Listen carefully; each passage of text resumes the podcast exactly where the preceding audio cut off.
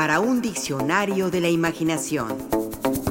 Guía rápida de historias y palabras. Almuerzo.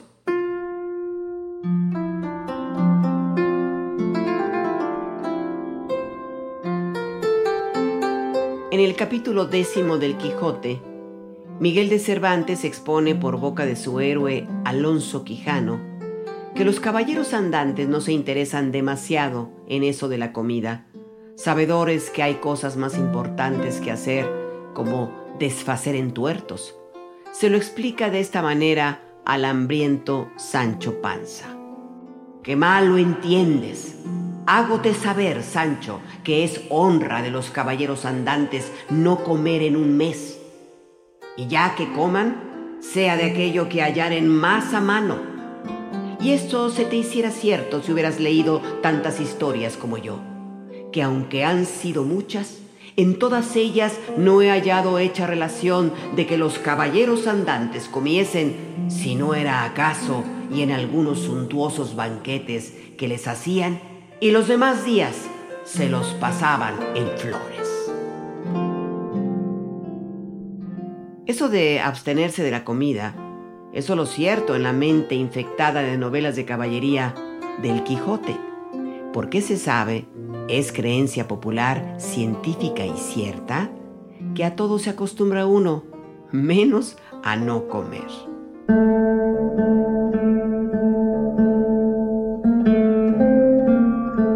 Come poco y cena más poco, que la salud de todo el cuerpo se fragua en la oficina del estómago le dice en otro capítulo, el 43, el flaco Don Quijote al gordo Sancho Panza. Pero mientras unos aconsejan comer, aunque sea poco, para beneplácito del cuerpo, otros devoran sin miramiento porque poseen un enorme apetito que no es saciado ni con los más abundantes banquetes.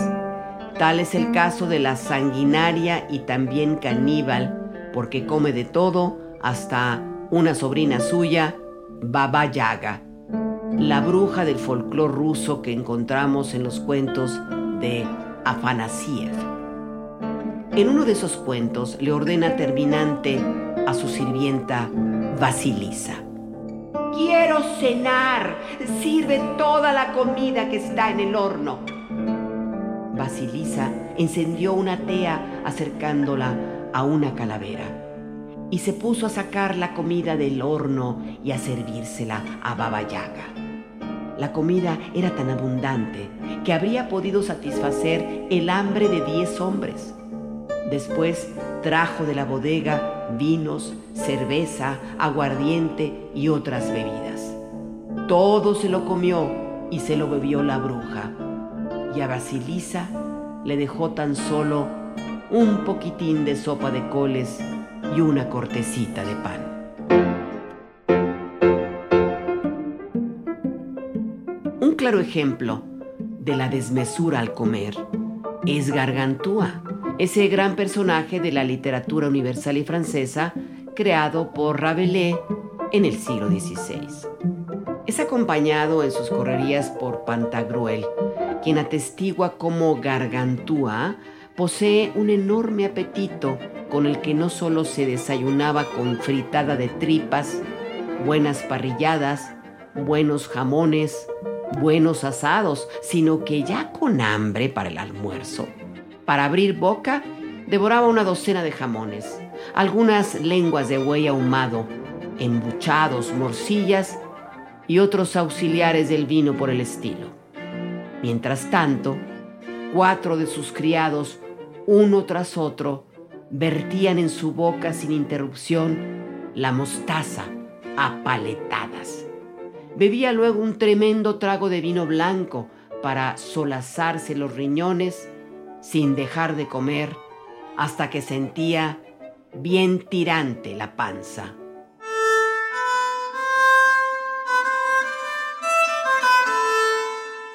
La palabra almuerzo proviene del latín ad mordium y almorzar de admordiare.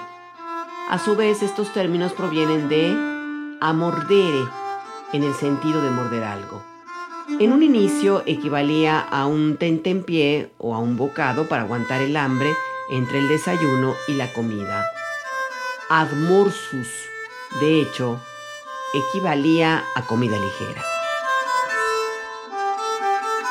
Su uso en español es antiguo, se remonta al siglo XII y se le menciona en el Mío Cid. En una parte de este libro se lee, Almuerza el Cid campeador su último almuerzo en Castilla, su último almuerzo en familia. Y un poco más adelante, terminado el almuerzo matinal, el Cid con doña Jimena, sus hijos y el abad pasan un instante a la iglesia.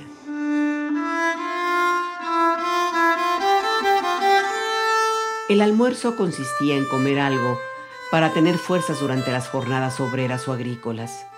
En algunos casos se remitía a cortar un pan y aderezarlo con algún embutido. En nuestros días, el almuerzo puede variar en cuanto a la cantidad de comida que se ingiera, pero permanece en esencia su carácter como alimento de mediodía, que se realiza entre el desayunar y el comer.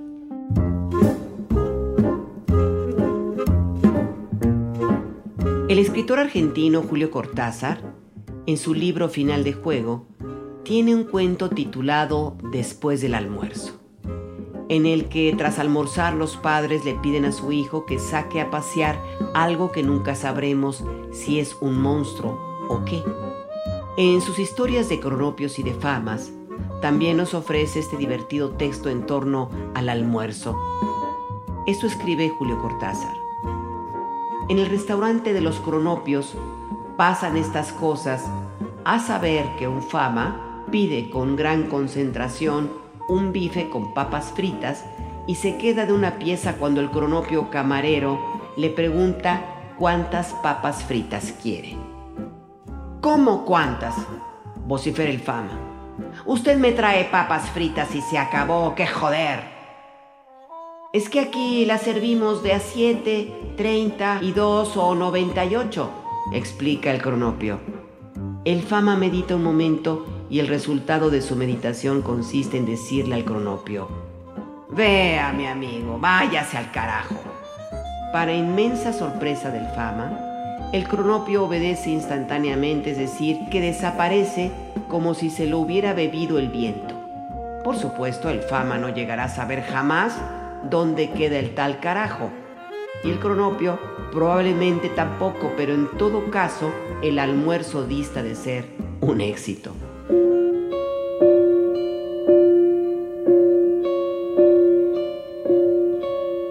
William Burroughs, escritor beat, publicó en 1959 una de sus obras más conocidas, El almuerzo desnudo.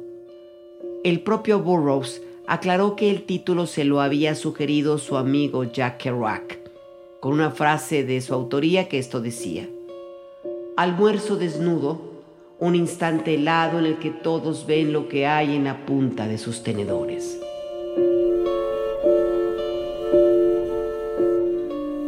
En un día de estos, un cuento de Gabriel García Márquez, el protagonista, un dentista de pueblo y sin título, hace una pausa en su trabajo de pulir una dentadura postiza, mira por la ventana y siguió trabajando con la idea de que antes del almuerzo volvería a llover. En tanto que el cholo César Vallejo nos habla en un poema de su encuentro con la amada. Aunque no se especifica muy bien a bien si almuerza una comida o los frutos cariñosos del amor. Esto dice y usted saque sus propias conclusiones. El almuerzo con ella, que estaría poniendo el plato que nos gustara ayer y se repite ahora, pero con algo más de mostaza.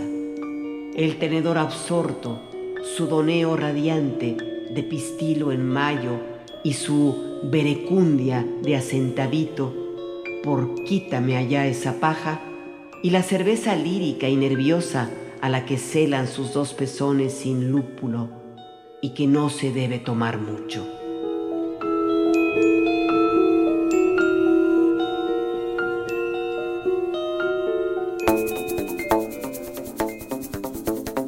Participamos en este programa Juan Ramírez, Rafael Méndez, María Eugenia Pulido, Mauricio Carrera y Pilar Muñoz.